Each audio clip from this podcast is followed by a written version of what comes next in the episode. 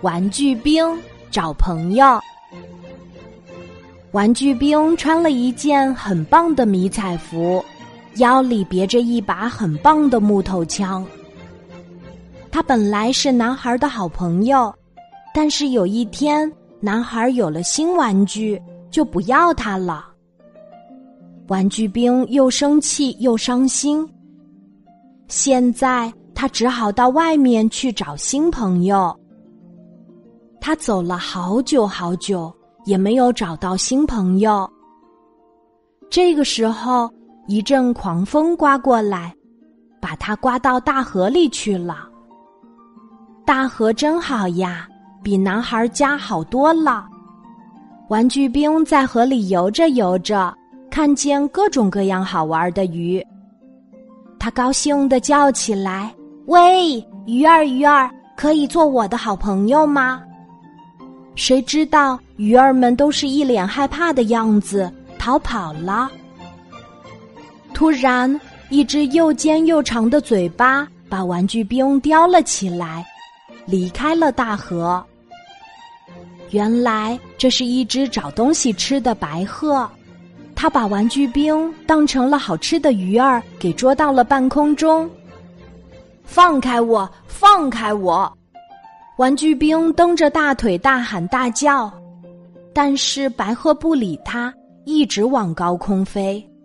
玩具兵急得要命，一把抽出木头枪，对着白鹤的脑袋说：“再不放开，我就开枪了。”白鹤一看，吓得张大了嘴巴。可是这样一来，玩具兵不是要掉下去了吗？那会摔得多惨呀！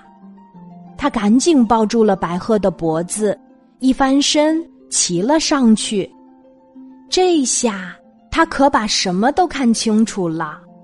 天空真大呀，比男孩家大多了。白鹤生气地说：“原来你不是鱼呀！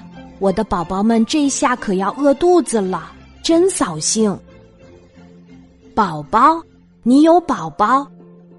那。我可以陪你的宝宝们玩啊！我是一个玩具兵。